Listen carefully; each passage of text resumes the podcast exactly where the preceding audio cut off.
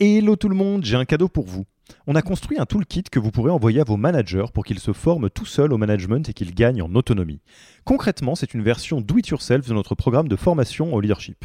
On a pris notre formation, on en a fait une version écrite sur Notion, une version vidéo avec plus de 9 heures de bonnes pratiques managériales et même une version podcast pour devenir super fort en management en faisant son running.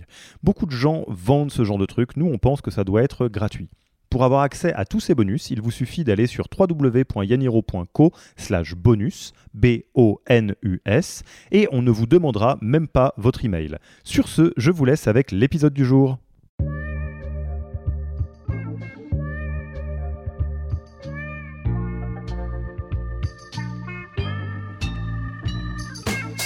Bonjour et bienvenue dans le podcast du Human Factor. Je m'appelle Alexis Eve et tous les mercredis, je vais à la rencontre des startups les plus véloces pour rentrer en détail dans les bonnes pratiques RH qui leur permettent de faire du facteur humain un levier de croissance plutôt qu'un risque. Et je trouve que des entreprises qui montrent la voie entraînent d'autres entreprises et entraînent des changements même. Le Human Factor, ce n'est pas qu'un buzzword. C'est aussi le nom de notre premier livre les clés de l'alignement entre associés, d'une organisation adaptée ou encore de la bonne relation à son travail, The Human Factor, c'est 100 pages de retour terrain des plus belles startups et de bonnes pratiques actionnables. Si vous voulez en savoir plus, allez tout simplement sur www.yaniro.co slash book. On met le lien dans la description de l'épisode. Pour l'heure, je vous laisse avec l'invité d'aujourd'hui et vous souhaite une bonne écoute. Bonjour Maxime, comment vas-tu? Écoute, euh, Alexis, ça va très bien et je te remercie euh, déjà pour commencer pour ton invitation. Je suis très content de pouvoir avoir un petit moment euh, privilégié avec toi. Et euh, c'est un, plaisir qui est partagé. Moi, je, te remercie euh, vraiment beaucoup d'avoir accepté également notre invitation sur le podcast de Human Factor euh, de Yaniro. Bon, on enregistre encore à distance. Hein. c'est la petite trend de, quasiment tout ce podcast maintenant, même si les premiers ont été enregistrés en physique. Mais ça ne nous empêche pas de ressentir de la chaleur. Hein. c'est ce que tu disais. On est une petite matinée. C'est sympa. On va faire une bonne petite discussion, Maxime et moi. Et peut-être sur un angle un peu différent. Alors, vous le savez, dans majoritairement, les, invités euh, de, ce podcast sont euh, Chief People Officer, VP People, enfin des personnes qui sont en charge de la dimension euh, people dans, dans des startups, des scale-up, souvent, souvent des très très jolies boîtes. Et il nous arrive de, euh, de faire venir des gens un petit peu différents. Je pense à Anne-Sophie euh, de Brega euh, qui a parlé un petit peu de ce qu'elle peut apporter à différentes startups ou ce qu'elle peut voir de l'extérieur. Et Maxime, je ne pense trahir aucun secret en disant que tu n'es pas VP People ou Chief People Officer ou en charge des people, mais bah déjà les, ces sujets un peu humains te, te, te, te travaillent, te touchent beaucoup parce que tu es, bah, comme on dit, serial entrepreneur, multirécidiviste, nouveau chapitre entrepreneurial et en plus de ça, tu euh, crées une entreprise euh, dans ce domaine-là. Donc, est-ce que tu peux peut-être en, quelques mots euh, nous, nous, nous, donner les grandes lignes de, ton parcours et en un tout petit peu plus de mots nous dire bah, qu'est-ce que c'est que Maki quoi? Oui, écoute, moi je j'ai toujours dans les, en tout cas un peu plus de ouais, 12-13 dernières années, été entrepreneur. C'est le, le, seul métier entre guillemets que j'ai fait depuis que j'ai terminé mes études. Et, euh, et j'aimerais beaucoup le faire euh, jusqu'à 90 ans si c'était possible. Euh, parce que je trouve que c'est un, enfin c'est l'équilibre que j'ai trouvé et je trouve que c'est un métier absolument passionnant et fascinant et je, le fais principalement pour pour deux raisons. Le premier, la première, c'est un peu le le bateau humain. Tu vois, c'est qu'à chaque fois, c'est construire des choses nouvelles avec des gens nouveaux et divers. Et je trouve que ça, c'est une chance inouïe. Et le deuxième, bah, c'est de pouvoir te lever le matin avec une idée et puis un jour tu la mets en œuvre et puis elle existe et ça devient quelque chose euh, qui te dépasse même quand tu quand t'es plus là. Euh, et quelques mots bah, sur mon parcours. En fait, si tu veux, j'ai passé euh, un peu moins d'une dizaine d'années chez Rocket Internet. je sortais d'école et on m'a dit tiens, il y a des gens qui recrutent plein de jeunes diplômés pour monter des entreprises aux quatre coins du monde. Et euh, moi, je rêvais d'être entrepreneur, mais je sais, je savais à l'époque déjà que ça allait être extrêmement périlleux et difficile. Donc, je m'étais dit, si jamais tu trouves quelque chose qui ressemble à une école pour entreprendre, ce serait génial. Et puis, en plus, je rêvais de voyager euh, un peu partout dans le monde pour découvrir. Je savais qu'il fallait que je fasse un, tu vois, des sauts de puce un peu partout aux quatre coins du globe avant de rentrer en France. Et en fait, j'ai passé pas mal d'années avec eux où j'ai euh, travaillé tu vois, en Allemagne où j'ai euh, monté une entreprise qui vend des pneus euh, sur Internet. Euh, C'était le premier job que j'ai eu. mes parents ont un peu flippé, flippé quand je leur ai dit ça après un diplôme en finance. Après, je suis allé en Asie du Sud-Est, monter un site e-commerce qui vend des lunettes de soleil, lentilles de contact, lunettes de vue, que j'ai monté d'abord en Malaisie, ensuite à Singapour, à Hong Kong, en Australie. Reflip des parents. Euh, là, non, là, il se disait c'est un peu plus, un peu plus exotique, ça doit être sympa. Euh, la boîte a fermé euh, récemment d'ailleurs. Ensuite, j'ai pris, je suis rentré dans une dans une boîte qui s'appelle Food Panda, qui était un peu la version 1.0 des food delivery business. J'étais directeur de la Russie et du Kazakhstan et de l'Ukraine, et ensuite du Brésil. Euh, et ça, pour le coup, après, ça a bien marché parce que ça a fait une introduction en bourse euh, sous le nom de Delivery Hero. Et, euh, et c'était une période fascinante de ma vie de pouvoir entreprendre dans des pays aussi divers et différents que le Brésil ou la Russie. Ensuite, j'ai monté toujours chez Rocket Internet une marketplace pour réserver des soins de beauté en ligne. Euh, entre pareil le Brésil, l'Australie, la Russie euh, et, Dubaï. Et je suis rentré en France en 2016 pour monter ma vraie première entreprise qui s'appelle Everroad dans l'optimisation du transport routier de marchandises que j'ai revendu euh, en 2020. avant de redémarrer une nouvelle aventure il y a six mois qui s'appelle Maki. Donc euh, voilà quelques mots euh, très rapides sur, sur mon parcours. Et, et, si le, le, nom Everroad vous dit quelque chose dans les lignes de ce podcast, c'est parce qu'on a eu le grand plaisir de recevoir euh, Laura de, de Everroad dans un précédent épisode. Donc Laura, si tu nous écoutes, on te fait un petit coucou. et du coup, Maki, alors Maki, Maki, comment je me suis retrouvé dans le, le monde des RH Alors hormis le fait que tu vois, en tant que CEO, tu es fortement euh, exposé du coup par euh, ton quotidien à des recrutements, à des, euh, des joies et, des problématiques liées aux ressources humaines. je m'étais dit, bon, où est-ce que tu veux passer tes dix prochaines années? Et j'ai beaucoup aimé, si tu veux, j'aime beaucoup la thématique de me dire dans quelle entreprise travailleront mes enfants? En fait, je suis convaincu que l'entreprise est vraiment un gros vecteur de changement dans nos sociétés beaucoup plus, par exemple, que le politique. Et je trouve que des entreprises qui montrent la voie entraînent d'autres entreprises et entraînent des changements même auprès des, consommateurs. Et tant c'est même les consommateurs eux-mêmes qui, forcent les entreprises à changer. On le voit beaucoup aujourd'hui. Euh, donc je m'étais dit, tiens, passer tes dix prochaines années dans, ce monde-là, ça m'intéresserait. Et la période Covid a eu un aspect positif, en tout cas dans mes réflexions, c'était que quand on a eu euh, tout cet avènement du remote, euh, du work from home, etc., le monde s'est un peu, euh, tu as commencé à flipper quoi. Comment on fait dans les grands groupes du jour au lendemain pour travailler de la maison?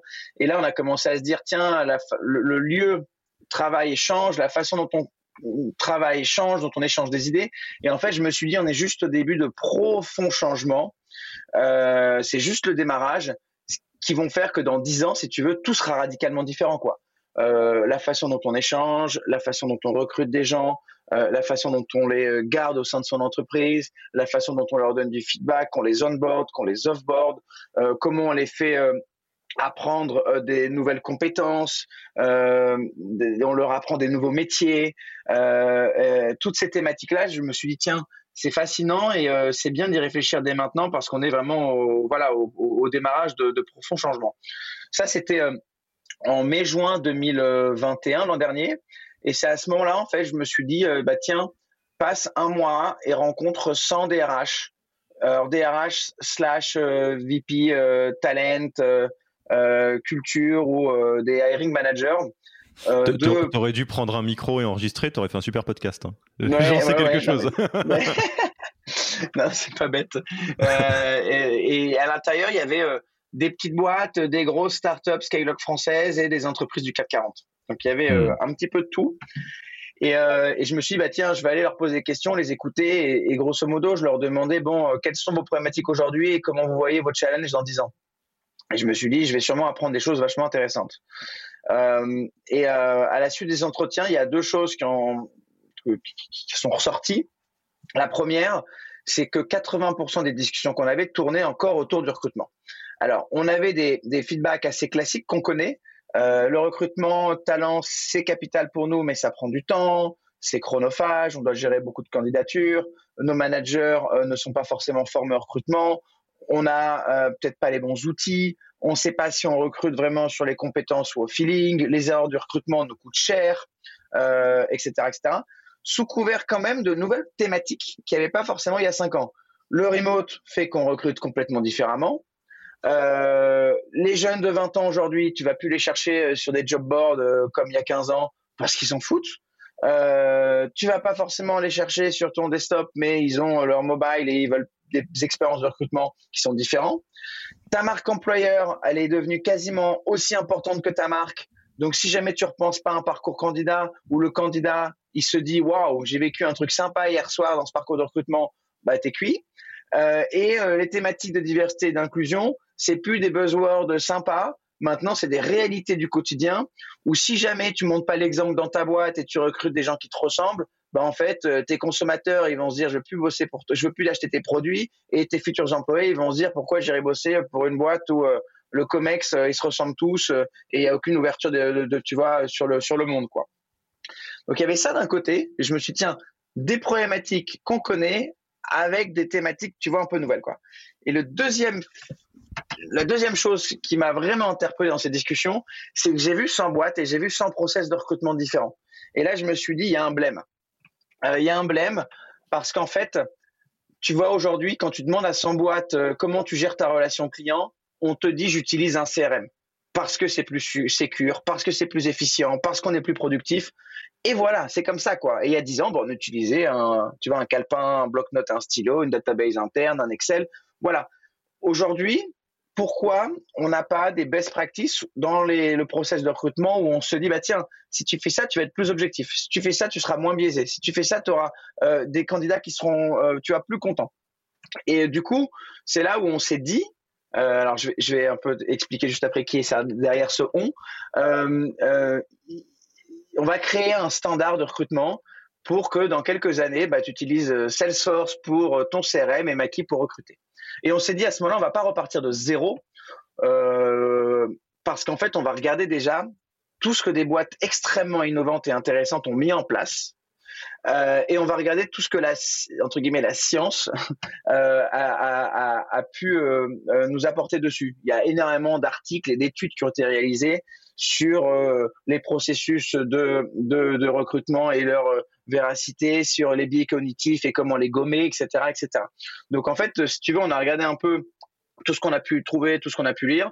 On a décortiqué complètement les process de recrutement de groupes aussi bien comme Google, Tesla, Facebook, comme tu vois, la NASA, comme euh, euh, Netflix ou Patagonia, euh, ou des startups comme Front aux US, et on a essayé de d'écrire une roadmap produit sur à quoi ressemblerait ce maquis qui serait ce nouveau process de recrutement. Et alors, et si tu veux que je te donne un peu peut-être quelques billes sur où on veut aller à terme. Ouais, bien sûr. Euh, alors aujourd'hui, tu sais, c'est euh, notre outil, et je t'en parle un peu plus en détail, c'est créer ce nouveau process de recrutement. Et on, se dit qu'il a un peu deux particularités sur comment on le voit. La première, c'est que oui, on est une HR Tech B2B, donc nos clients sont des entreprises, mais on a pris le prisme euh, et le parti de monter une entreprise pour les candidats. Hmm. Et je pense que ça, c'est un peu nouveau euh, dans les dix dernières années, quand j'ai fait le tour dans le monde entier de toutes les boîtes RH que j'ai vues, c'était quand même principalement des boîtes qui étaient euh, faites pour les, euh, les recruteurs, pour les managers. Nous, on a envie et on pense que le monde a peut-être été un petit peu bouleversé. C'est qu'aujourd'hui, le, le, monde appartient plus aux candidats, je trouve. Hmm. C'est eux qu'on doit quand même séduire, retenir, comprendre, euh, euh, euh, et, aider au quotidien. Ça, c'est le premier point. Donc vraiment, le parti pris de monter un outil pour les candidats. Et, et, le deuxième point, c'est que on est convaincu que la, base de tout, c'est les compétences. Euh, le monde de demain doit se baser sur les compétences des, des, des candidats. On était basé dans un monde où euh, ton CV, ton école faisait tout dans ta vie. Aujourd'hui, c'est ridicule. Ça marchait pour nos grands-parents qui faisaient un, un BEP comptabilité qui était comptable toute leur vie. Ça marchera ça marche plus déjà aujourd'hui, mais ça marchera encore moins pour nos enfants demain qui devront apprendre, désapprendre des compétences, des métiers. Ouais, c'est un peu l'exception française, hein, mais rappelez-vous qu'en France, on a encore des chèques aussi. Hein. Mais non, ouais, mais exactement, mais c'est dingue. Mais moi, quand j'entends aujourd'hui que tu décris quelqu'un de 65 ans en disant il a fait euh, Central Supélec, euh, Master, Mine. Promotion euh, X, mon surnom c'était oh ça, Gazar, tout le bazar, oui, bien évidemment. Ça. Donc, le, ça, on est convaincu. Et du coup, notre vision interne, un petit peu, c'est de devenir un peu ce skills wallet, ce passeport compétences qui permettra à, aux gens du monde entier d'avoir un passeport compétences qui les suit euh, et où Maki deviendra, tu vois, une espèce de certification de toutes tes compétences tout au long de ta carrière. Et on pourra dire, bah toi, Alexis, euh, aujourd'hui on est le 20 janvier 2022. Bah, tu es quelqu'un d'empathique dans ta personnalité. Euh, en termes de euh, skills analytiques, tu es extrêmement bon. Tu es fluente en anglais avec tel score. on sait que tu sais coder en Python et en Go. Euh, tu as des bases de mandarin. Euh, et euh, en plus, euh, on sait que tu as énormément de drive dans la façon dont tu abordes tes problématiques commerciales. Et, et, en fait, dans, dans, ce monde qui est basé sur les compétences, une fois qu'on arrive à mettre en place ce passeport compétences, qui est un petit peu reproduire dans le monde digital ce que, des, ce que le TOEIC, le TOEFL ou le GMAT ont fait un peu dans le monde physique, tu vois, il y a déjà quelques années. En fait, on réduit, on résout une grande partie des problématiques du marché de l'emploi parce que tu résous la friction qu'il y a pour les gens de trouver le job de leur rêve tout au long de leur carrière. Euh, et ça, c'est extrêmement important. Et tu résous le gros problème des entreprises de pouvoir recruter d'une manière beaucoup plus simple, efficiente, objective, et d'avoir des équipes qui vont être complémentaires, diversifiées et épanouies au quotidien. Et donc, euh, Première chose, j'espère euh, que euh, toutes les personnes qui nous écoutent, RH, euh, founder, peuvent se dire ah tiens, Maki, on l'a appris ici en premier. Alors ça, j'en sais rien, mais en tous les cas, d'avoir un petit peu d'avance sur ce qui se passe sur la HR Tech, etc. Moi, j'aurais grand plaisir à, ce que dans quelques années, on puisse se dire voilà, Maki, nouveau standard, comme tu disais, le Salesforce de, des process de recrutement, et qu'on ait pu en, en, parler très très vite ici. Mais comme tu le sais, euh, l'idée ici, c'est pas uniquement de partager euh, les, très bons plans euh, tools euh, ou outillage ou qu'est-ce qui permet vraiment à des boîtes d'atteindre de, leur objectif et de le faire grâce à l'humain, au facteur humain et de le faire de la bonne manière. L'idée, c'est aussi un petit peu de se plonger à l'intérieur de Maki parce que Fractal oblige, Maki est une entreprise avec des gens dedans, une culture, des, des, des process people, des choses que tu vas faire. Et là où moi je m'en voudrais de louper cette opportunité, c'est que on a euh, une, une, double chance. Un, euh, on a en face de nous euh, un founder, enfin j'ai en face de moi un founder qui monte une boîte spécifiquement sur ces sujets de gestion des talents, d'adresser le futur du people. Donc je suis très curieux de savoir comment tu t'y prends en interne, ou en tout cas c'est quelles sont tes convictions ainsi que tous tes collègues et, tout le monde dans Maki. et d'autre part, on le sait, Rocket Internet, c'est vraiment, euh, tu l'as dit très bien, hein, l'école de l'entrepreneuriat. Et après ça, tu as monté euh, une boîte, entre guillemets, euh, avec ton, propre bâton hors du périmètre Rocket Internet. Donc, l'entrepreneuriat, tu l'habitude, tu as déjà fait un certain nombre de fois, euh, tu le refais une nouvelle fois, et là c'est quelque part le nouveau cahier, quoi. Rentrer des classes, euh, on redémarre, euh, tu peux partir sur des bases différentes, il y a des choses que tu as appris dans tes anciennes expériences, des choses qui ont marché, des choses qui étaient améliorables, et ça pour nous c'est une opportunité de dingue parce que bah, même si l'expérience ça se transmet mal, peut-être que les conseils peuvent passer. Donc la, question un peu de base et qui est multiple, c'est fort de tout ça, tes convictions euh, qui t'amènent à construire Maki euh, sur le sujet People, ton expérience en tant que founder de, de multiples entreprises. quand tu démarres le cahier Maki, euh, tu démarres avec quelle grande conviction sur les sujets people, humain, recrutement, people dev, structuration RH, enfin en gros tout ce qui fait vraiment l'interne de Maki, l'entreprise. Euh, est-ce que, je sais d'ailleurs pas à quel point tu te l'es formalisé dans la tête, mais euh, c'est quoi les trucs où tu te dis ça, je le referai plus jamais parce que je sais que ça monte ses limites. ça, on l'a fait la dernière fois ou une fois ou deux fois avant, c'était génial, donc on va double down là-dessus. Bref, Max, quartier libre. Yes. Alors déjà, avant de répondre directement à ta question, Maki, c'est une, c'est une histoire collective où je hmm. suis associé avec deux personnes qui me sont chères parce que je les ai rencontrées dans ma précédente expérience qui était Everode. Paul-Louis euh, qui était l'ancien COO DG d'Everode euh, qui a passé une grande partie de sa carrière, euh, plus de 12 ans au cabinet de conseil McKinsey en tant que partenaire, et Benjamin Chino, euh, qui était le VP Product de, d'Everode et qui avait fait ses, gammes avant chez, Uber à San Francisco. on a eu la chance de travailler bah, quatre ans main dans la main ensemble, avec tous les hauts et les bas que ça peut comporter, et on a décidé de redémarrer quelque chose tous les trois. Et donc, c'est quelque chose que je partage au quotidien euh, euh, avec eux et j'ai bien de la chance. Maintenant, pour répondre directement à ta question, en fait, moi, avant même de démarrer Maki, j'avais déjà réfléchi et écrit le, type d'entreprise que je voulais monter. Euh, et, alors, je me souviens, j'avais lu le, bouquin de Marc Benioff, le patron de Salesforce, je sais plus, il y a un an et demi, deux ans. Et il disait en fait, euh, nous quand on a commencé euh, à monter Salesforce, on a commencé euh, même dans les statuts à écrire notre modèle philanthropique, nos valeurs et les grands aspects de notre culture.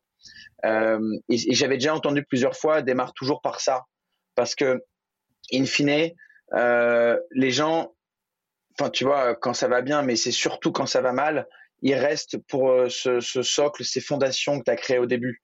Euh, qu'on peut appeler le why, tu vois. Euh, donc en fait, pour moi, c'était important déjà d'attacher beaucoup d'importance à la culture d'entreprise. Et pour moi, tu vois, c'est aussi important de monter une culture d'entreprise qu'une entreprise. Hmm. Euh, et j'adorerais que cette culture d'entreprise puisse inspirer même d'autres entreprises dans, dans, le futur. Les gros blocs qui, sont, qui sont importants, en tout cas qu'on essaie de, de, de, montrer chez Maki, déjà, on veut donner le pouvoir aux gens. On veut que les gens soient, euh, se sentent euh, responsables, honneurs, adultes et qui puissent décider. Et moi, je crois vraiment à, tu vois, ce processus de, décentralisation euh, de la prise de décision, parce que je pense que, en fait, une entreprise, c'est un collectif d'intelligence et que X cerveau, c'est toujours mieux qu'un cerveau, même le plus intelligent du monde. Du coup, c'est tout bête, tu vois, mais donc déjà, chez Maki, 100% d'entreprise au capital, dès le début.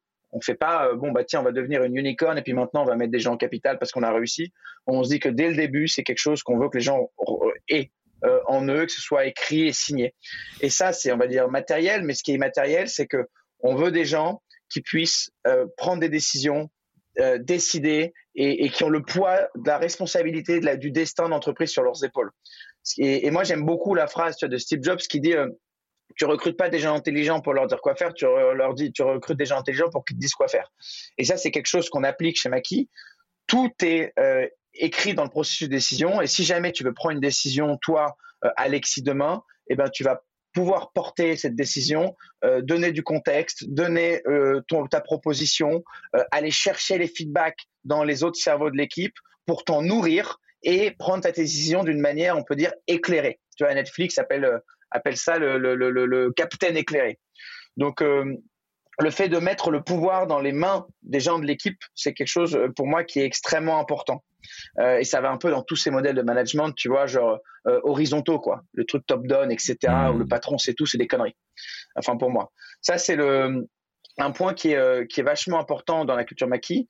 Le deuxième point. Est-ce que je... Attends, attends, attends. Est-ce que je peux te poser plein de questions sur le premier avant J'ai des trucs de ouf. Attends, il y a beaucoup de choses.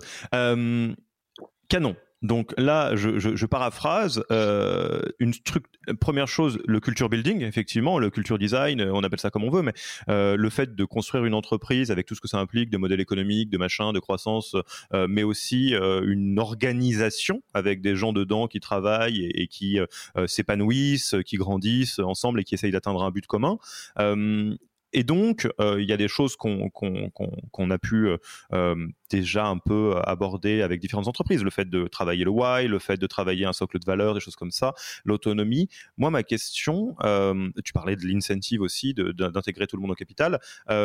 Est-ce que tu peux nous donner, alors peut-être d'ailleurs tout ou pas, hein, ça c'est toi qui vas nous dire en fonction à quel point ça, brasse large, des, outils concrets qui traduisent ça Tu vois, par exemple, euh, j'imagine que, tu m'arrêteras si s'il y a des, outils euh, plus fins, euh, mais que là, ça veut dire que n'importe quel collaborateur, collaboratrice a des BSPCE d'un point de vue incentive de capital, j'imagine. Exactement. Voilà. et le reste, typiquement, le, le why, le Je vais t'en donner trois. Ouais, dis-moi tout. Je, peux te donner trois, trois tips ou choses qu'on fait qui, qui vont dans le sens de ce premier point, de donner de l'autonomie, de, de, la responsabilisation et le pouvoir aux gens. Euh, premier point, comme tu l'as dit, 100% des gens ont des BSPCE. Euh, deuxième point, chacun euh, peut prendre une décision. On utilise un outil que les devs utilisent depuis des décennies, enfin de nombreuses années, qui s'appelle GitLab. si jamais toi, Alexis, tu souhaites prendre une décision, tu vas ouvrir une issue sur GitLab et dire je souhaite changer le pricing de Maki. Euh, tu vas dire euh, euh, tout le contexte autour de ce sujet-là. Tu vas proposer quelque chose. parce que tu as fait des recherches et que tu as regardé les best practices à droite à gauche et que pour toi, on devrait aller dans cette direction-là pour X, Y raison. Tu vas demander aux gens autour de toi de compléter cette réflexion, de leur demander de donner leur pour et le contre d'une manière asynchrone, ce qui favorise vraiment, euh, tu vois, tout le monde de pouvoir prendre une, tu vois, de donner son avis. Euh, versus dans une salle de réunion où c'est toujours celui qui parle en premier, qui parle plus fort et, qui a le plus haut grade, entre guillemets, qui va être écouté en premier euh, et ça va biaiser la discussion. Tu vas te nourrir de toutes ces informations et tu vas décider, toi, de prendre cette décision parce que on part du principe que euh, tu es responsable, tu es autonome et que tu t'es nourri euh, des feedbacks et des inputs des gens pour prendre la meilleure décision possible. Hmm. Deuxième, deuxième point. Troisième point, tous les mardis, les gens se fixent leur target pour la semaine à venir. Donc, on a des grands objectifs, si tu veux, qu'on appelle bien sûr les OKR, que beaucoup de, boîtes font. Donc, les OKR, on a quatre grands objectifs dans la boîte qui sont déclinés en 10 key results, mais après, on a 160 initiatives et chacun a ses propres initiatives. Euh, pour le trimestre, qu'on revoit à chaque quarter.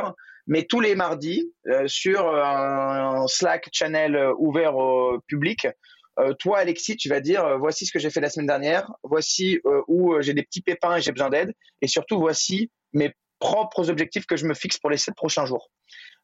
et du coup, ça, donne de la transparence, ce qui permet d'aligner les gens, mais ça responsabilise vachement les gens parce que ça leur donne, si tu veux, le pouvoir de dire, bah, en fait, c'est moi qui contribue un peu euh, à la réussite euh, euh, de la boîte et on me fait confiance pour que je le fasse. Hmm. Petit point, on pourrait faire un épisode entier là-dessus et on va pas le faire, mais ce qu'on observe beaucoup, et je, passe le message à des, euh, surtout à des founders qui se posent la question de, ces organisations très horizontales, très opales, euh, très libérées, très responsabilisantes et qui fonctionnent du coup très bien, euh, c'est que tu, m'arrêtes si tu penses qu'il y a d'autres voies, mais ce qu'on observe sur le terrain, c'est que ce genre d'organisation se trouve décuplé en termes de réussite et d'efficacité à partir du moment où elles sont soutenues par des process, des outils et des règles qui sont clairs et partagés. c'est une illusion de penser que, euh, enfin, que les êtres humains euh, soient très autonomes, qu'on soit tous adultes et tous très intelligents euh, et qu'on puisse se faire confiance les uns les autres. J'interromps l'épisode une petite seconde pour vous rappeler que si vous voulez envoyer à vos managers la version Do It Yourself de notre formation en management, il vous suffit d'aller sur www.yaniro.co slash bonus B-O-N-U-S. Sur ce lien, vous trouverez gratuitement toute notre formation en version vidéo, podcast et la boîte à outils du management Notion qui était jusqu'alors réservée aux managers conformés. On n'aime pas vendre des secrets, on préfère vous les offrir et parier que vous bosserez avec nous si vous voulez les implémenter plus vite. Sur ce, retour à l'épisode tu t'en doutes. Alors, on, est dans la, même, on regarde dans la même direction. Et puis moi, je viens des sciences humaines, donc euh, autant de dire que j'y crois à fond les ballons. En revanche, l'erreur, ça serait de dire l'être humain est auto-organisé sans aucun problème. Ça, c'est très difficile. Ah, tu as, entièrement raison de le rappeler. Alors, beaucoup l'ont lu, je pense, dans ceux qui, qui nous écoutent, mais le, livre de Netflix de Red Hastings, euh, No Rules Rules, euh, et en partie là-dessus, il te dit qu'en fait, euh, tu peux euh, appliquer ce type de processus de décision euh, uniquement si tu as des outils et des gens qui savent utiliser ces outils. sinon, tu te retrouves à la foire, tu vois, à, la foire, quoi. chacun donne son avis, c'est le bordel, ça avance pas. donc c'est pour ça qu'il faut des, des outils. Mais ce qui est bien, c'est que en fait, ces outils-là, et, je trouve que la culture de l'écrit asynchrone te permet, pour le coup, d'aller dans la direction de boîtes remote. Et le problème des, du, du, work from home, tu vois, c'est que les gens ont dit bon bah maintenant les gens travaillent de chez eux, mais on garde les mêmes process que hier. Euh, c'est-à-dire où à la machine à café, euh, Pierre euh, va parler à Marine d'un super sujet, mais Paul qui est malade ou qui travaille maintenant de Bordeaux, il n'est pas à la machine à café pour parler du sujet quoi. Donc comment on fait pour que pour que celui qui est à Bordeaux ait le même niveau de connaissance, ne se sente pas écarté et puisse aussi contribuer à la prise de décision et à faire avancer le schmilblick alors qu'il n'est pas la machine à café quoi. Et ça mmh. c'est tu, tu, ne peux pas le faire dans un process qui va, ne va pas être cadré, écrit, euh, pensé euh, pour que, que ça marche dans, dans, dans, de, de, de, tu vois, de cette façon-là. quoi. Hmm. Donc, ouais, tu as raison de rappeler ça. Ouais, non, mais tout à fait. On, euh, on, on, reprend. Donc, nouveau cahier, nouvelle entreprise, nouvelle intention. On pose une culture. On compte, euh, on, double down sur l'autonomie, l'efficacité et la confiance dans les collaborateurs. Il y a plein d'outils qui permettent de faire ça. Travailler avec des, euh, un équivalent GitLab, les BSPCE, des process. Donc, on s'attend pas à ce que tout le monde s'auto-organise naturellement, mais par contre, on donne à tout le monde les outils. J'imagine qu'on s'assure que tout le monde les maîtrise bien, tu vois, en les formant ou en tout cas en accompagnant. Bref, premier pilier, on est top, on est content. What else, mon cher Max? Euh, alors, un, deuxième pilier, euh, je pense, et là qu'on est en train de mettre en place, euh, je, pense que ça répond à ta question, mais c'est de te dire, en fait, et je te le disais un petit peu, on est une entreprise, on crée une culture d'entreprise, on est dans un marché qui est le marché de l'emploi, du monde de travail, de l'humain. Qu'est-ce qu'on peut faire pour faire un peu plus qu'un logiciel RH, je veux dire? Hmm. Euh, et, moi, je me souviens, été beaucoup inspiré encore une fois par Self-Source où euh, dans les statuts de l'entreprise, Marc Benioff avait créé euh, le modèle qu'ils appellent Pledge 1%. donc là, tu vois, ce qu'on est en train de mettre en place chez Maki, on est en pleine discussion d'ailleurs sur GitLab sur ce sujet avec toute l'équipe. Mais ce que je propose, parce que ça, ça me tient à cœur, c'est de nous dire, bah tiens, euh, 1%, déjà, toutes les entreprises qui vont être des entreprises euh, but non lucratif, des NGO, etc., etc., qui elles-mêmes aussi ont des besoins de recrutement, des besoins de structure en interne, etc., etc., doivent utiliser l'outil Maki, bah, elles vont pouvoir l'utiliser gratuitement. On les fera jamais payer. Donc on donne une partie de notre produit, de ce qu'on crée tous les jours, mmh. de notre code, tu vois, de l'outil, on le donne gratuitement. Une partie de notre temps, euh, eh ben, il va être dédié à euh, aider avec euh, nos petites mains ces associations à but lucratif et ces NGO. Donc là, tu vois, on va commencer à travailler avec une boîte que je trouve géniale qui s'appelle Vendredi, que tu dois connaître, où on va permettre d'avoir une demi-journée à une journée par quarter, où les gens vont pouvoir choisir euh, une association. Alors, on, lit ça un peu avec notre environnement, donc le monde de l'emploi, donc tout ce qui va toucher aux thématiques de diversité, euh, d'égalité homme-femme, euh, d'aider ceux qui ont moins de chance dans leur éducation, dans les quartiers défavorisés, etc., à bah, reprendre le chemin, tu vois, du monde de l'emploi, avoir aussi chacun sa chance, à aider des gens dans des de reconversion professionnelle. Donc, on va dédier du temps tu vois, euh, euh, de l'équipe à euh, aller dans cette direction-là. Et le troisième point, et ça c'est une discussion qu'on a avec nos, investisseurs, c'est dédier aussi une partie de notre chiffre d'affaires, donc de l'argent qu'on va générer à la fin de l'année, pour aller financièrement dans les caisses de ces associations, tu vois, qu'on juge utile pour le monde. Donc l'idée, c'est de te dire, tu vois, oui, on monte une boîte HR Tech et on veut en faire une boîte à 10 milliards au niveau mondial, parce que c'est ça notre ambition, clairement. mais tu vois, derrière, euh, on, a vraiment envie que ce qui reste aussi, bah, c'est qu'on a euh, fait des choses utiles euh, dans le monde dans lequel on évolue. C'est qu'on a créé de, l'inspiration pour peut-être des entreprises demain qui vont se dire, bah tiens, tu vois, je, fais OK ma HR mon SaaS ou ma marketplace, mais derrière en fait, bah, en fait, si je peux, tu vois, faire en sorte que mes 10, 100, 1000, 10 000 collaborateurs soient imprégnés un peu de cette touche de faire un peu euh, quelque chose for good, bah, ça va en inspirer des centaines de millions euh, demain, quoi. Hmm. Ok, donc une deuxième conviction que tu as à l'aune de cette nouvelle entreprise, du euh, je veux créer une entreprise, on veut, parce que tu n'es pas tout seul effectivement là-dedans, euh, qui give back et qui, au-delà de son propre but, euh, donc effectivement centré tech, talent, etc., et aussi un, comporte cette notion for good, comme tu disais. Quoi. Et est-ce que, tiens, je vais prendre un, autre angle, dans tes apprentissages euh, Rocket, Everroad, et alors c'est pas du tout pour tirer sur l'ambulance, loin de là, parce qu'au contraire, c'est plutôt des réussites ou en tout cas des belles expériences. Euh, c'est quoi les choses où tu t'es forgé une conviction de euh, ça, faut pas le faire? Ou bien en, people, hein, j'entends, hein, vraiment en organisation interne, ça, ça marche pas bien, ou, ça, euh, tu vois, par exemple, je te donne un, truc très bateau, un primo-entrepreneur, euh, un, mouvement qui est fait très souvent dans le recrutement, c'est de commencer euh, par recruter des profils très juniors parce que on, observe les comptes, on fait attention à pas trop dépenser, puis on recrute des profils seniors, puis quand on prend de la confiance, exactement ce que tu disais, on commence à avoir une vision globale de toute la diversité et de qu'est-ce que ça veut dire, où est-ce qu'on met les seniors, où est-ce qu'on met les juniors, où est-ce qu'on met qui pourquoi, avec l'égalité des chances, des poules différents, etc. Euh, et, mais ça, c'est un, mouvement qui se fait avec l'expérience. Toi, avec cette expérience, qu'est-ce que tu as appris euh, à ne pas reproduire, euh, à ton avis? Déjà, alors une banalité, mais ta boîte, c'était People. Tu vois, tout ce que tu en feras, c'est les People. et le truc, c'est que les People du début, ça reste quand même les plus importants. Parce que ton socle de 10, 20, 30, 40, 50 premières personnes, euh, c'est eux qui vont être euh, euh, la face de l'entreprise demain pour recruter les 500, 1000, 10 000 autres personnes. donc, si jamais tu as des gens, tu sais, si tu parles avec des, chiffres, mais c'est si tu as des gens A players, bah, ils vont te recruter des A players parce que les A players, ils vont vouloir rejoindre une boîte de A players. En revanche, si jamais tu as des B players, bah, ils vont recruter des C players. Il y a Google qui avait théorisé ça, ça s'appelle un peu, ça s'appelle la, le lac Bandwagon, B-A-N-D-W-A-G-O-N, je crois, si je dis pas de bêtises, euh, qui te montre un petit peu que tu dois toujours recruter des gens meilleurs que toi, parce que sinon, en fait, ta courbe à terme, euh, elle descend. Alors bon, ça c'est très, euh, on va dire, mathématique, mais en tout cas, ça a été prouvé chez eux. Mais en fait, l'idée, c'est que le, recrutement et le recrutement du début sont extrêmement clés.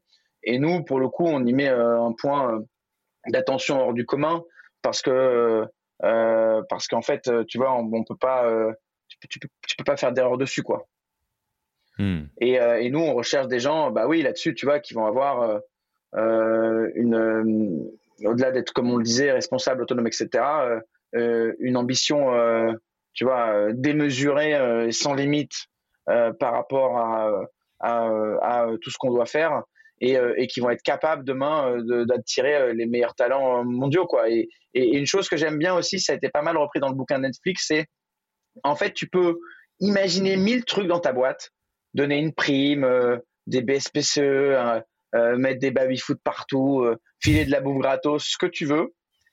Le meilleur truc que tu peux apporter en fait à quelqu'un de ta boîte, c'est qu'il ait des collègues euh, qu'il euh, le tire vers le haut et qu'il euh, mmh. fascine un peu. Et si jamais tu te lèves le matin et autour de toi, tu as des gens où tu te dis Waouh, putain, je suis trop content de bosser avec eux. Et en plus, c'est mes potes et en plus, je me marre avec eux.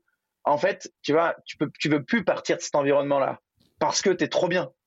Donc, et, pour le coup, si jamais tu arrives un moment dans, le matin au bureau et tu te dis Putain, qu'est-ce qu'il fout là, lui? Avant, on laissait pas passer ça et maintenant, on laisse passer ça. Ah, on a le droit de, tu vois, de te faire de l'à peu près ou de faire tes targets à 40% et de se dire c'est OK ou à dire ah bah tiens, je vais pas aider mon collègue parce qu'il a un souci ou à dire tiens, je suis pas d'accord avec la décision de la boîte mais je le dis pas parce que ça me saoule. Bah, en fait, là, tu vois, euh, euh, euh, toi, tu es, cette personne-là, tu vois tout ça, tu te dis qu'est-ce que je fous là, quoi? Hmm. Et, ça, dans les, dans, les, grandes lignes, comment on, s'assure de ça? Comment on s'assure d'être dans une, une, entreprise où des personnes très talentueuses se tirent les unes les autres vers le haut? Parce que je vais prendre trois zones sur lesquelles il me semble que mécaniquement il faut avoir euh, un peu les idées claires. Il y a le recrutement, évidemment. Donc euh, dans les très grandes lignes, comment est-ce qu'on s'assure? Est-ce que ça veut dire euh, d'avoir évidemment un package, et je parle pas que financier, hein, qui attire des, des, hauts talents? Est-ce que ça veut dire un process de recrutement qui est archi sharp et qui est entre guillemets merciless?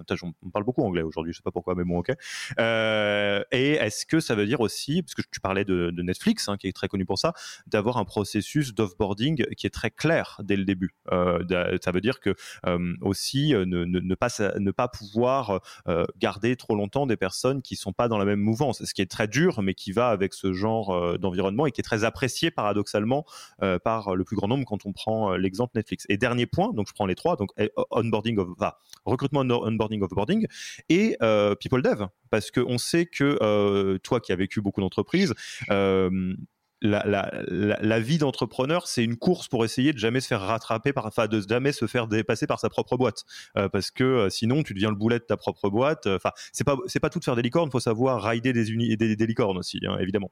Euh, et ça, c'est vrai pour tout le monde, à, commencer par les founders, mais aussi les managers, où quelque part, alors on parlait, c'est très symbolique, mais mathématiquement, ça a été aussi théorisé que le niveau d'une boîte peut pas aller plus haut que le niveau de leadership des key people qui sont dedans. Euh, parce que sinon ils le freinent. Et typiquement, tu parlais des players, euh, tu ne te feras pas manager par quelqu'un qui a un niveau de leadership plus bas que toi. Donc ça veut dire qu'il y a une course où a toujours augmenté son niveau de leadership, y compris pour les premiers euh, joueurs, j'allais dire. et ça, comment tu l'as théorisé pour l'instant? Parce que Maki est, relativement jeune. Comment vous avez prévu les choses ou est-ce qu'il y a des choses qui sont au programme, en construction? Ouais, bon, déjà, tu as donné pas mal d'éléments de réponse dans ta question. C'est des sujets qui nous passionnent aussi, hein, donc forcément, on a un avis. Euh, non, non, alors, euh, j'ai peur de dire des banalités, hein, Alexis, mais déjà, je pense que quand tu sais, quand tu sais quelle est ta culture d'entreprise, quelles sont tes valeurs, quels sont tes process et quels sont tes points d'attention, il faut une fois que ça c'est bien formalisé, il faut absolument bien recruter par rapport à tout ça. Euh, euh, et, c'est, tu vois, c'est pas bullshit de dire il faut vraiment que je recrute bien par rapport à mes valeurs. Euh, si jamais tu as une culture de l'écrit en anglais, tu vas, tu, vas, tu vas devoir prendre des gens qui savent extrêmement bien écrire en anglais, qui vont être extrêmement synthétiques, qui vont réussir à condenser différents feedbacks et une idée, parce que sinon, tout va être brouillon et tu vas pas pouvoir avancer avec eux. Donc, je pense que le premier point, et tu l'as dit, c'est euh, recruter par rapport à tes process, ta culture, euh, tes valeurs, tout ce que tu as mis en place euh, au niveau de ta boîte. C'est le premier point. Le deuxième point, je pense que la communication ensuite dans ta boîte, elle doit être limpide. C'est-à-dire que les gens doivent pouvoir extrêmement facilement trouver l'information. Tu vois, tu peux pas te dire dans une boîte qui scale vite où tu ramènes de temps en temps plusieurs personnes par semaine. Tu vois, aujourd'hui, les, les, machines qui ont levé des centaines de millions, tu vois, tous les lundis au bureau, il y a 30 nouvelles têtes, quoi. Euh, tu peux pas dire euh, tous les lundis 30 nouvelles têtes euh, la même chose. Donc en fait, le, le, le, le, le store, enfin, pardon, je vais encore dire un mot anglais. Je m'excuse, mais le, la documentation de toute ton entreprise, euh, euh, elle doit être extrêmement bien rédigée et accessible à tout le monde. Tout le monde, quand il arrive dans une boîte, doit se dire, tiens, c'est le livre de la boîte qui est un peu, tu vois, genre mon cahier de vacances du mon premier mois où je vais tout y trouver pour me sentir à l'aise. Euh, donc toute cette partie un peu onboarding euh, slash euh, communication, transparence de l'information, je pense que c'est quelque chose qui est clé. Et puis après, le troisième point, je te, je te pose une petite, question ouais. Ouais, juste avant. de manière très concrète, vous, c'est quoi? C'est un wiki, un Notion quelque part bah, en fait, nous, toutes les discussions, process de discussion, c'est sur GitLab et après, c'est est storé sur Notion. Donc en fait, on a un Notion la connaissance est sur Notion, les discussions sont sur GitLab, quoi. Mais tu vois, par exemple, euh, tous les mois, on envoie une page Notion à nos investisseurs, le monthly shareholder euh, update, euh, où en fait toute la boîte y a accès, quoi, même avant qu'on l'envoie à nos investisseurs. Donc, quelqu'un qui arrive maintenant, il voit les six derniers reports depuis la création de Maki sur tout ce qu'on a envoyé aux investisseurs depuis six mois. Donc, c'est génial comme information. Tous les mercredis, on a un Hollands à midi qui dure 30 minutes en synchrone, donc en, sur, sur Zoom ou, où, tu vois où, où on record si jamais tu peux pas y assister. Mais euh, depuis six mois, tu vois, on a fait euh, euh, une trentaine. Bon, bah, ils sont tous accessibles sur Notion si tu veux les revoir. Donc, je, je, vais une toute petite incise encore et après je te laisse sur ton troisième point. je trouve ça fascinant de voir comment, quand tu te poses la question de comment s'organisent des boîtes qui ont des grandes ambitions, qui font des très belles choses, à la fin, c'est, tu le disais toi-même, c'est des banalités au sens où les réponses, on les connaît déjà. C'est quoi la meilleure manière d'organiser de l'information? C'est Wikipédia. Euh, on le fait, on l'utilise tous. C'est quoi la meilleure manière d'organiser euh, des choses qui se mettent à jour? C'est GitHub. Enfin, les techs le savent très bien. En fait, le, problème, la difficulté là-dedans, c'est que quand tu es cinq autour d'une table et tu te dis on va faire ça, on démarre comme ça et on le fait bien pour que les cinq qui rejoignent la boîte la semaine prochaine euh, savent quoi faire, c'est facile. quand tu es 80, 150, tu t'es pris remote dans la tête et tu étais complètement oral, tu vois, culture de l'oral, rien écrit. Et là, euh, tu as un onboarding de quelqu'un qui est à Bordeaux et qui a jamais vu personne dans le bureau depuis 30 jours et qui te dit mais où je trouve cette information? Et, il est complètement paumé. Et on te dit bah tiens vas-y va parler à Paul il va t'expliquer en fait, là, euh, tu vois, si t'en as 30 comme lui qui démarre lundi prochain, c'est over, quoi. Hmm. Et alors, mais d'ailleurs, euh, c'est l'incise l'incise l'incise. Tu as, raison, les process ou les mécaniques, euh, faut pas sortir de Polytechnique pour euh, les imaginer à 5. Ce qui est dur, c'est de les que ça tienne, que ça tienne au scale, etc. Comment tu, c'est quoi les, les, les, bonnes pratiques ou la bonne hygiène pour s'assurer que ce qui est bien sur le papier tienne en scale, à part effectivement recruter des gens talentueux qui sont on board avec ça et qui savent l'utiliser. Bah, alors euh, là non plus, on n'a pas trouvé de recette magique. Et encore une fois, on est tout au début. Hein. Le premier, c'est de l'idée by example. Donc euh, tu le fais déjà bien toi-même. Et le deuxième, c'est d'être euh, un peu, tu vois, extrême sur tout ça. C'est-à-dire que si quelqu'un le fait pas bien, bah, tu lui dis qu'il l'a pas fait bien. tout à fait. pas... Non, mais c'est vrai, tout à fait. Bon, et tu avais donc un. Tu sais, il y, a une phrase que j'aime bien. Il y a une phrase que j'aime beaucoup de Andreessen Horowitz dans son dernier livre euh, dans son dernier livre euh, You Are What You Do. Et lui, en fait, il te, il te dit un truc. elle est devant moi, cette phrase en plus. elle me quitte jamais loin. attends, je te la lis si j'ai. si tu me donnes 4 secondes chrono. Allez, 4 secondes chrono, il n'y a pas de problème. 4 secondes chrono. En fait, il te dit il te dit, en fait, non, je la retrouve pas. Euh... Allez, paraphrase, il n'y a pas de souci. Qu'est-ce que ça dit dans les grandes lignes en, fait, il te dit, tu as une, une, culture d'entreprise, mais si jamais tu acceptes quelque chose euh, qui ne respecte pas euh, certains points de ta culture et qui sont off culture, en fait, sans t'en rendre compte, tu as créé une new culture. Euh, donc en fait, tu vois, si tu dis aux gens, voici ce qu'on attend de vous, si jamais tu laisses passer quelque chose qui a 50% de ça, c'est ça ta nouvelle culture. Ouais. Alors, j'ai pas la phrase en tête, mais j'ai une version euh, drôle qui me plaît bien, qui marche dans le recrutement, mais qui marche dans d'autres choses. Euh, c'est quand, quand, quand, tu recrutes quelqu'un, demande-toi si tu serais OK d'en avoir 10 comme ça dans quelques semaines, parce que c'est ça qui va se passer, euh, probablement. Et quand tu laisses passer quelque chose qui est pas très grave, est-ce que c'est toujours pas très grave si ça se passe 10 fois dans les semaines qui viennent? Parce que c'est la même chose. Ouais. Alors pour te donner un dernier exemple, chez Netflix, il y a un truc marrant aussi. quand tu es manager, le soir, tu rentres tous les trimestres, tu te dis euh, si toute mon équipe démissionnait demain pour aller chez le concurrent, euh, avec lesquels euh, je passerais une nuit blanche pour essayer de les convaincre de rester. Ouais, très drôle. ils sont très extrêmes Netflix, mais au moins ça a le mérite. Non, mais ça a le mérite de donner l'idée force derrière. Quoi. Et donc, euh, on, remonte euh, après euh, ces, trois layers d'incise. et tu avais donc un, troisième point sur ce côté, les apprentissages des vies passées. alors, je ne sais pas si, toi, tu as encore l'arborescence en tête, mais ou sinon, il y aura sûrement d'autres choses. oui, on était sur le People Dev. Ouais, ouais, on était sur le People Dev. Et non, non, ça va dans le sens de ce que tu as dit. C'est-à-dire que, tu vois, tu as la partie recrutement, tu as la partie onboarding, communication, tu vois, accessible, transparence, et tu as la partie People Dev de comment je fais aussi pour que au fur et à mesure de leur carrière, euh, les employés peuvent euh, euh, grandir, apprendre et continuer quoi.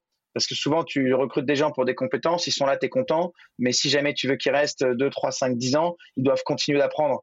Et là, ça se fait avec le terreau, tu vois, que tu as créé autour d'eux, parce qu'avec des collègues brillants, bah, tu vas continuer d'apprendre, mais ça se fait aussi avec ce que tu vas mettre en place pour qu'ils puissent constamment pouvoir s'exprimer et apprendre, innover. quoi.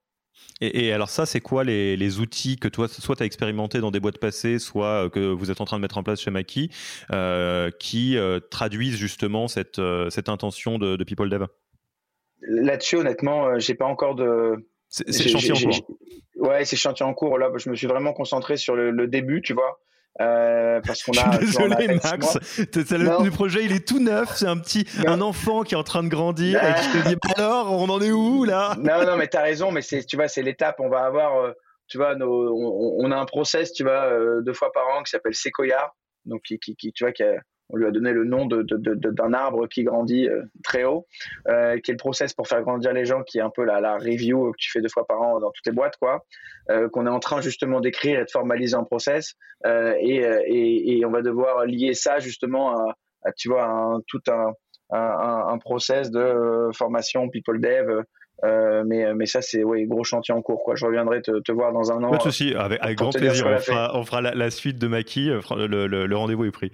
Euh, On pourrait parler des heures, euh, mais euh, toutes les bonnes choses ont une fin et cet épisode euh, ne, fera pas exception. Avant de passer tranquillement à la fin de l'interview, si tu devais, et c'est une vraie question parce que je sais qu'il y en a qui qui, qui, écoutent et qui sont peut-être dans des entreprises plus au début. Alors non pas que Maki soit pas au début, mais en tout cas qui n'ont pas forcément le côté serial entrepreneur et beaucoup d'expérience derrière. Et c'est très submergent les sujets people parce que moi j'ai rencontré énormément d'entrepreneurs ou de, responsables RH qui se disent mais il y a tellement de choses à faire, on sait que c'est important mais pour autant euh, bah, c'est difficile. Euh, sans préjuger de là où on est la boîte, euh, s'il devait y avoir une, une étoile du Nord ou un quick win, quelque chose de facile à faire ou un premier pas à faire que tu aimerais partager aux entrepreneurs ou aux responsables RH qui nous écoutent, en startup, hein, j'entends, ça serait lequel? Euh, alors là-dessus, ce que je pourrais dire, alors je ne sais pas si c'est un type hors du commun, mais moi, euh, au début, quand j'étais dans mes premières aventures entrepreneuriales, j'imaginais un petit peu ça, euh, tu vois, comme une quête personnelle où j'allais apprendre, faire des erreurs, les retenir, etc. Et progressivement, et surtout depuis l'expérience Everroad, je me suis dit, on a quand même des centaines autour de toi qui ont passé les mêmes épreuves du feu, qui ont eu les mêmes galères sur des, euh, des, petits soucis du quotidien ou des plus grosses problématiques euh, de prise de décision stratégique, etc. Et du coup, de plus en plus, je me suis ouvert, alors soit déjà à rencontrer énormément d'entrepreneurs. Là, je fais partie d'un groupe qui s'appelle le Galion, qui permet d'échanger avec plus de 350 entrepreneurs et d'échanger et de recevoir, et, et c'est extraordinaire. Et tu as aussi énormément de trucs cool que tu peux lire tous les jours, quoi.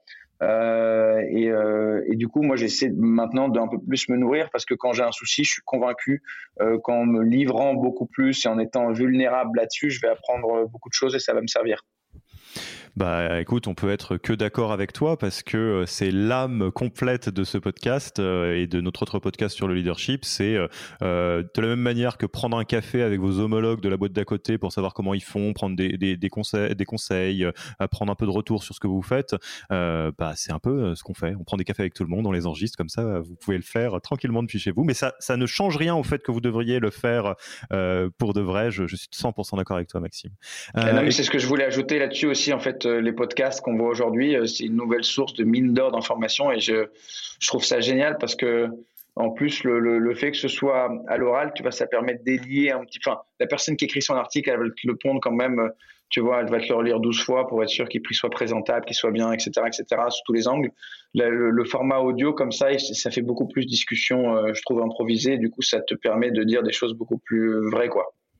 Je suis 100% d'accord. Bon, et eh ben écoute, on va passer tranquillement à la fin de l'interview. Tu connais les, questions rituelles de fin. Déjà, où est-ce qu'on te retrouve? On veut euh, engager la discussion avec toi pour une raison ou pour une autre. On veut s'abonner à Maki. Waouh, j'espère qu'il euh, y a pas mal de gens qui vont être convaincus.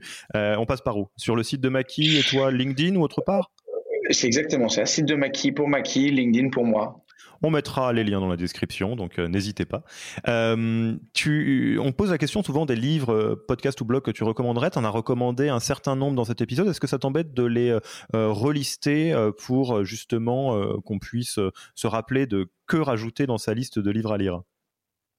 Bah, celui que j'ai lu récemment, et peut-être faut garder celui-ci, c'est le dernier bouquin de Ben Horowitz qui s'appelle qui s'appelle euh, Who You Are, How to Create Your Business Culture. Et hmm. en fait, euh, en fait, euh, le purpose un peu de son, le, thématique de son livre, c'est de te dire que tu es pas forcément ce que tu, enfin, comment il le dit, il dit what you believe means nothing, what you do is who you are. Donc tu vois, tu te définis par tes actions et par vraiment ce que tu fais, quoi et, euh, et c'est assez chouette. Il reprend pas mal d'exemples historiques. Euh, Toussaint l'ouverture, euh, Gengis Khan. Euh, et du coup, c'est assez, c'est assez divertissant à lire. Hmm. Et pour celles et ceux qui ont encore un petit peu plus de temps à consacrer, évidemment, les livres sur la culture de Netflix, sur Salesforce, des, des, des grandes. Si, si, je le redis très souvent ça, mais si vous entendez très très souvent les mêmes livres revenir en boucle, arrêtez tout, lisez-le. Enfin, à un moment donné, c'est euh, si, tout le monde en parle et que c'est des gens euh, qui, vous semblent intéressants, en général, il faut les lire. Quoi. Surtout que, enfin, surtout que ce type de livre-là, un peu à l'américaine, hmm. c'est des livres que tu peux, tu peux prendre l'idée, tu vois, générale, en, en, une heure, c'est plié, quoi. C'est pas, tu n'as pas besoin de te poser à la bibliothèque pendant 14 heures, quoi. Absolument.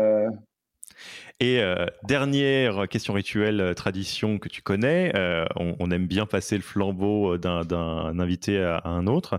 Est-ce qu'il y a quelqu'un, une entreprise que, qui toi te fascine ou que tu trouves c'est vraiment très bien ce qu'ils font et à qui tu aimerais proposer de, de venir sur ce, sur ce podcast? Oui, et je pense que ça pourrait être bien. J'espère que tu les as pas déjà reçus. Euh, on a pas mal entendu parler, surtout avec l'air Covid, de santé mentale. Euh, et, euh, moi, je pense à Julia, qui est une des fondatrices et la CEO de une société qui s'appelle TIL, qui a vu le jour il y a à peu près 12 mois, si je dis pas de bêtises. et qui permet bah, aux entreprises et surtout aux collaborateurs euh, d'avoir accès à euh, un super outil de, santé mentale euh, qui est quand même quelque chose d'essentiel pour le, bien-être quotidien en entreprise et dans la vie tout court. Bah écoute, euh, Julia, si tu écoutes cet épisode euh, et euh, que tu as l'envie et le temps, tu seras la bienvenue sur, sur le podcast Human Factor de Yaniro avec un grand plaisir. Vraiment le meilleur pour la suite de ce qui va se passer pour Maki, pour toi et toutes les personnes de Maki. Et vraiment, moi, c'est pas tombé dans l'oreille d'un sourd. je trouverais ça très très fun de faire Maki année plus 1 dans ce podcast pour suivre que tu puisses me dire alors ce truc-là, en fait, avec la nouvelle expérience, on peut faire encore mieux, on peut le faire comme ci, comme ça euh, et, suivre un petit peu le, journal de bord de ce joli bateau. Donc en tout cas, un grand merci et puis bah du coup, je te dis à la prochaine. Grave, merci beaucoup à toi Alexis, c'était cool d'échanger, de discuter, euh, très bon moment pour moi, donc euh, merci à toi. Merci d'avoir écouté cet épisode. S'il vous a plu et que vous ne voulez rater aucun nouvel épisode, abonnez-vous à la newsletter en allant sur le site www.yaniro.co. Et à mercredi prochain pour le prochain épisode. Merci d'avoir écouté cet épisode. Petit rappel, si ce n'est pas encore fait, pour accéder à notre formation en management dans sa version gratuite, il vous suffit d'aller sur www.yaniro.co slash bonus, B-O-N-U-S. Vous y trouverez gratuitement toute notre formation en version vidéo podcast et la boîte à outils des meilleures pratiques du management dans un Notion récapitulatif. Et on ne vous demandera même pas votre email. Profitez bien de cette formation gratuite, envoyez-la à tous vos managers et à mercredi prochain pour un prochain épisode.